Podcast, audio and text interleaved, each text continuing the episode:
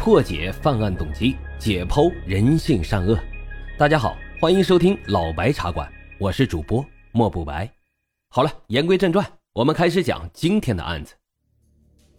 咱们今天的案子开始之前啊，我想先问大家一个问题：这天上的两道闪电会不会同时劈到一个地方呢？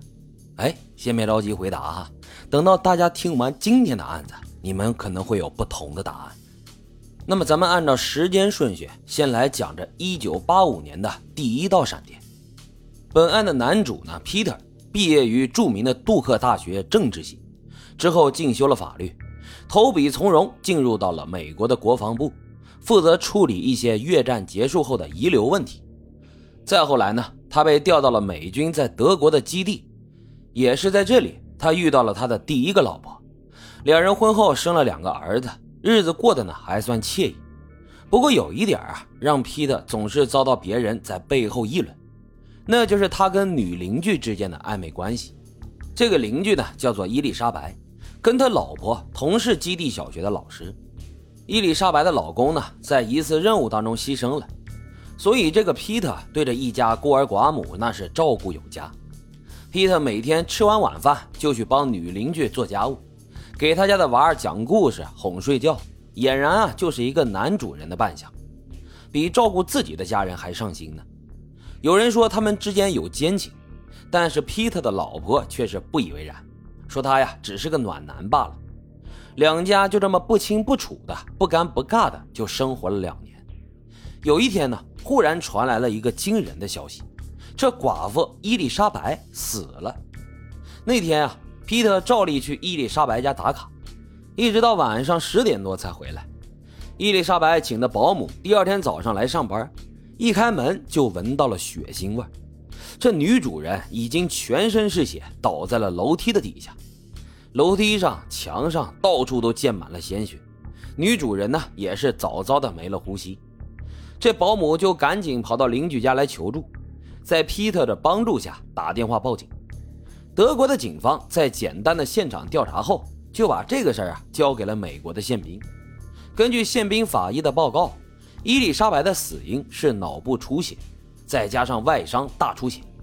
根据现场的痕迹，他们认为伊丽莎白可能是喝多了酒上楼，不小心从楼梯上摔下来的，撞到头部而亡。但是法医也说不清楚，为什么看似普通的一摔会造成如此大量的出血。看来看去，这宪兵警察也找不到其他证据了，就以意外结了案。伊丽莎白的尸体被邻居皮特一家出钱送回了美国，跟她的老公葬在了一起。两年前，伊丽莎白的老公去世，留下了大笔的抚恤金。伊丽莎白这么一走啊，也留下了数量不小的一笔保险遗产，全部呢归她两个女儿所有。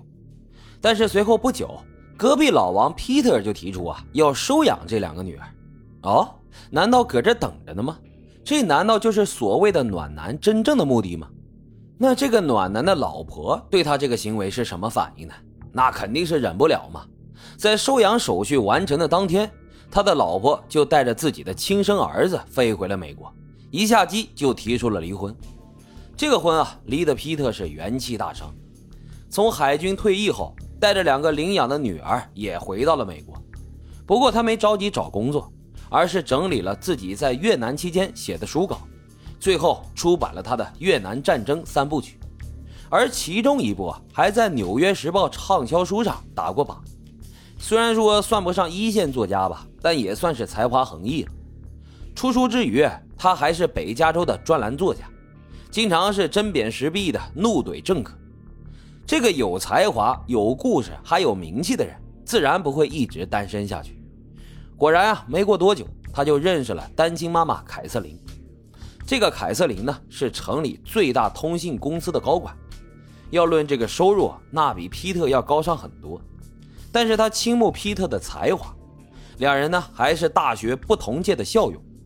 但这凯瑟琳啊也离过婚，原因是老公出轨。他是一朝被蛇咬，十年怕井绳。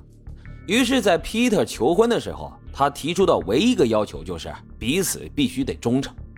皮特自然是庄严承诺了。两人没过多久就举行了婚礼。然而，凯瑟琳做梦都没有想到，比男人出轨更可怕的、更致命的，竟然是楼梯。让我们来看看这第二道闪电是怎么劈下来的。婚后没多久，皮特的亲生儿子也就搬过来同住了。俩亲生儿子加上两个领养女儿，凯瑟琳用了几乎所有的积蓄买了一栋八卧室的大豪宅，安置老公和他的四个子女。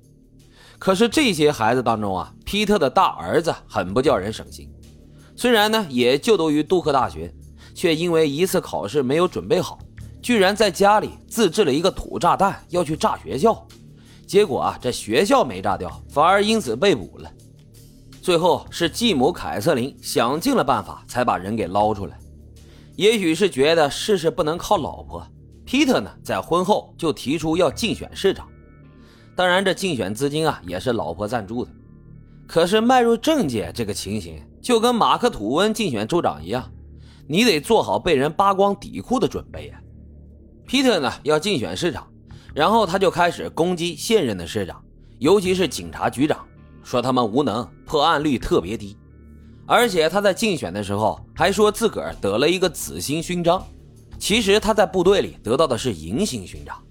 最后呢，也让对方知道了，所以就拿这一点来抨击他。其实这个银星勋章啊，也是一个很高的荣誉了。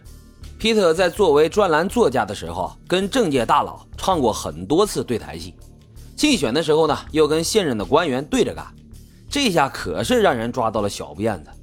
之前跟他有过节的那些政客们是一顿痛打落水狗啊，结果呢，他颜面扫地的铩羽而归，竞选市长的资金也全部打了水漂。